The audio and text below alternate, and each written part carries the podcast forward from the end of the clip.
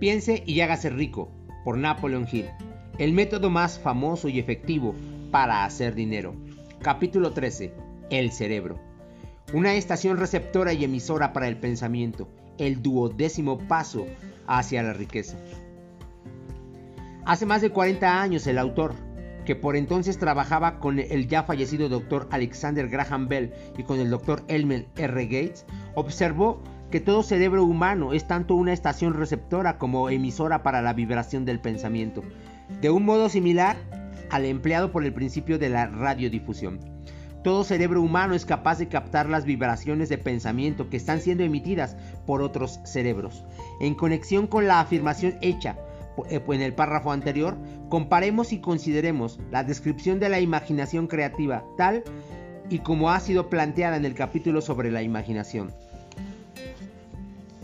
La imaginación creativa es el aparato receptor del cerebro, que recibe los pensamientos emitidos por los cerebros de los demás. Funciona como la agencia de comunicación entre la mente consciente o razonadora de la persona y las cuatro fuentes de las que uno puede recibir estímulos del pensamiento.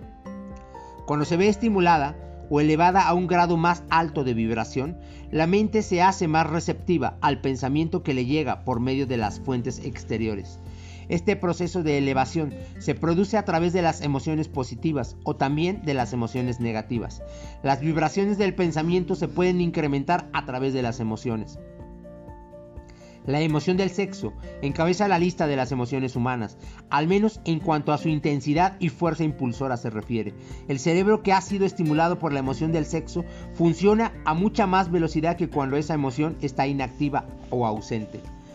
El resultado de la transmutación del sexo es el aumento del pensamiento hasta un nivel tan elevado que la imaginación creativa es altamente receptiva a las ideas. Por otro lado, cuando el cerebro funciona a una velocidad rápida, no solo atrae pensamientos e ideas emitidas por otros cerebros, sino que proporciona a los propios pensamientos ese mismo sentimiento que es esencial para que el subconsciente capte los pensamientos y actúe sobre ellos.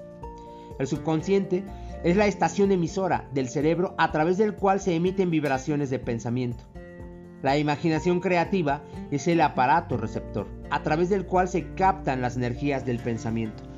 Las instrucciones descritas en el capítulo sobre la autosugestión le han informado con claridad del método mediante el que se puede transmutar el deseo en su equivalente monetario.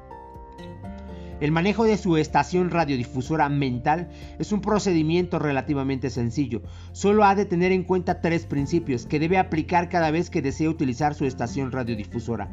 El subconsciente, la imaginación creativa y la autosugestión.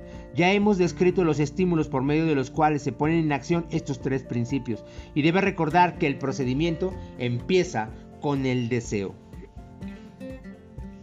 Las fuerzas más grandes son intangibles. A lo largo de todo el tiempo transcurrido, el hombre ha dependido en exceso de los sentidos físicos y ha limitado su conocimiento al de cosas físicas que podía ver, tocar, pesar y medir. Estamos entrando ahora en la más maravillosa de todas las épocas, que nos enseña algo de las fuerzas intangibles del mundo que nos rodea. Quizá lleguemos a aprender a medida que pasamos por esta época que el otro yo es mucho más poderoso que el yo físico que vemos cuando nos miramos en un espejo.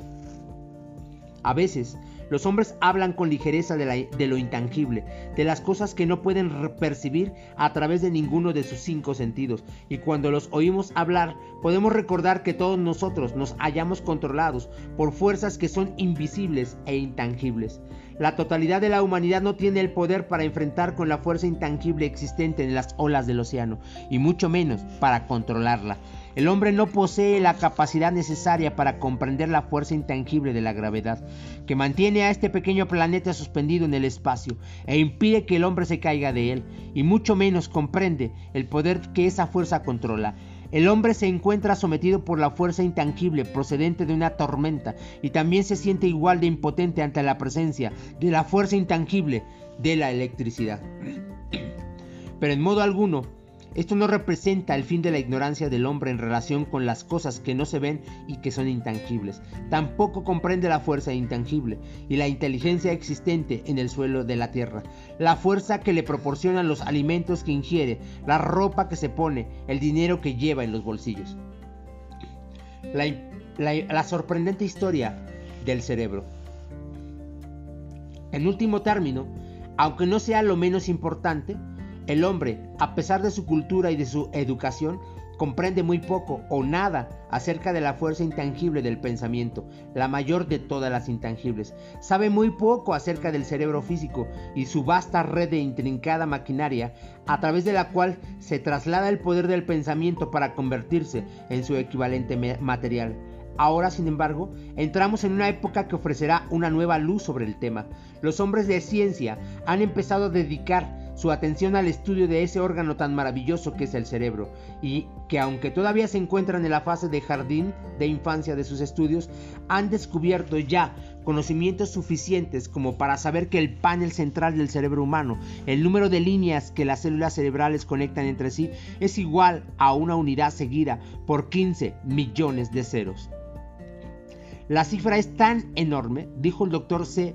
Judson Herrick de la Universidad de Chicago, que las cifras astronómicas que hablan de cientos de millones de años luz se convierten por comparación en insignificantes. Se ha determinado que el córtex cerebral hay entre 10.000 y 14.000 millones de células nerviosas y sabemos que están dispuestas según una pauta definida. Tales disposiciones no son casuales, sino ordenadas. Métodos de electrofisiología desarrollados recientemente han detectado la existencia de corrientes desde células muy precisas. También fibras con microelectrodos amplificados con tubos de radio han registrado diferencias de potencial de una millonésima de voltio. Es inconcebible que una red de maquinaria tan intrincada exista con el exclusivo propósito de transmitir las funciones físicas correspondientes al crecimiento y mantenimiento del cuerpo. ¿Acaso no parece probable que ese mismo sistema que da a miles de millones de células cerebrales los medios para comunicarse entre sí, proporcione también los medios de comunicarse con otras fuerzas intangibles? El New York Times publicó un editorial para explicar que una gran universidad y un investigador inteligente en el campo de los fenómenos mentales están llevando a cabo una investigación organizada a través de la cual se ha llegado a conclusiones descritas en este capítulo y en el siguiente. El editorial hace un breve análisis del trabajo llevado a cabo, llevado a cabo por el Dr. Ryan y su equipo de ayudantes de la Universidad Duke. ¿Qué es la telepatía? Hace un mes, en estas páginas citamos algunos de los notables resultados alcanzados por el profesor Ryan y su equipo de la Universidad Duque, a partir de más de 100.000 pruebas destinadas a determinar la existencia de la telepatía y de la clarividencia. Estos resultados fueron sintetizados en los dos primeros artículos publicados en la revista Harper's. En el segundo de ellos, que ha sido publicado ahora, su autor, E. H. Wright, intenta sintetizar lo que se ha aprendido o que parece razonable inferir en relación con la exacta naturaleza de estos modos de percepción extrasensorial.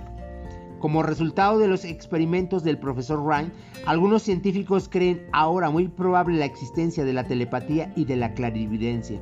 A varios receptores, a, varios perceptores se les pidió que citaran tantas cartas de un mazo como pudieran, sin mirarlas y sin tener acceso sensorial alguno a ellas. Se descubrió a un puñado de hombres y mujeres capaces de reconocer con regularidad y corrección tantas cartas que no había una sola posibilidad entre un millón de millones de que hubiera ocurrido así por casualidad. Pero ¿cómo lo hicieron? Estos poderes, en el supuesto de que existan, no parecen ser sensoriales, no se conoce la existencia de ningún órgano que lo justifique. Los experimentos funcionaron bien no solo en la misma habitación, sino incluso a distancias de varios centenares de kilómetros.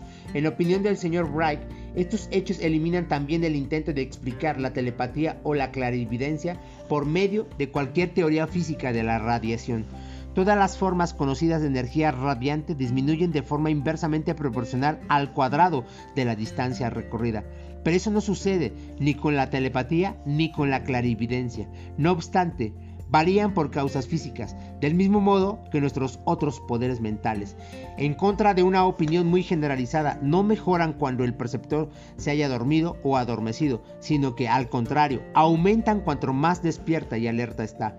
Ryan descubrió que un narcótico disminuye el nivel de aciertos de un perceptor, mientras que un estimulante siempre lo aumenta. Al parecer, El perceptor más fiable no puede alcanzar una buena puntuación a menos que intente hacerlo lo mejor que pueda. Una de las conclusiones a las que Bright llega con cierto margen de confianza es que la telepatía y la clarividencia son un, un, mismo y único don, es decir, la facultad que permite ver un naipe que está abajo, boca abajo, sobre una mesa, parece ser la misma que le permite leer el pensamiento que reside en otra mente. Hay varios motivos para creerlo así. Por el momento, por ejemplo, estos dos dones se han descubierto en toda persona que disfruta de uno de ellos. En todas esas personas, ambos dones han sido de un vigor igual y casi exacto. Las pantallas, las paredes, las distancias no tienen el menor efecto sobre, sobre ninguno de ellos. A partir de esta conclusión, Bright se atreve a exponer lo que, en su opinión, no es más que un simple presentimiento, en el sentido de que también otras experiencias extrasensoriales pueden formar parte de la misma facultad, como los sueños proféticos, las premoniciones de desastres y otras facultades similares. Al lector no se le pide que acepte ninguna de estas conclusiones, a menos que le parezca necesario hacerlo, pero las pruebas que Ryan ha recopilado siguen siendo impresionantes. ¿Cómo reunir mentes para un trabajo en equipo? A la vista del anuncio del Dr. Ryan en relación con las condiciones bajo las que la mente responde con respecto a lo que él domina modos de a él denomina modos de percepción extrasensorial, tengo ahora el privilegio de añadir a su testimonio la afirmación de que yo mismo y mi grupo hemos descubierto lo que creemos son las condiciones ideales bajo la que es posible estimular a la mente para que de una forma práctica se pueda hacer funcionar el sexto sentido, descrito en el capítulo siguiente. Las condiciones a las que me refiero consisten en una estrecha alianza de trabajo entre dos miembros de mi equipo y yo. Gracias a la experimentación y la práctica hemos descubierto cómo estimular nuestras mentes mediante la aplicación del principio utilizado en relación con los consejeros invisibles descritos en el capítulo siguiente, de tal modo que Mediante un proceso de fusión de nuestras tres mentes en una sola, podemos encontrar la solución a una gran variedad de problemas personales presentados por mis clientes. El procedimiento es muy sencillo. Nos sentamos ante una mesa de conferencias, exponemos con claridad la naturaleza del problema que hemos de considerar y a continuación empezamos a hablar de él. Cada uno de nosotros contribuye con aquello que se le ocurre. Lo más extraño de este método de estimulación mental es que sitúa a cada uno de los participantes en comunicación con fuentes de conocimiento desconocidas claramente situadas al margen de nuestra propia experiencia. Si usted comprende el principio descrito en el capítulo sobre el equipo de trabajo, reconocerá sin lugar a dudas el procedimiento de mesa redonda descrito aquí como una aplicación práctica del trabajo en equipo. Este método de estimulación mental a través de una discusión armoniosa de temas concretos efectuada entre tres personas ilustra el empleo más sencillo y práctico de lo que es el trabajo en equipo.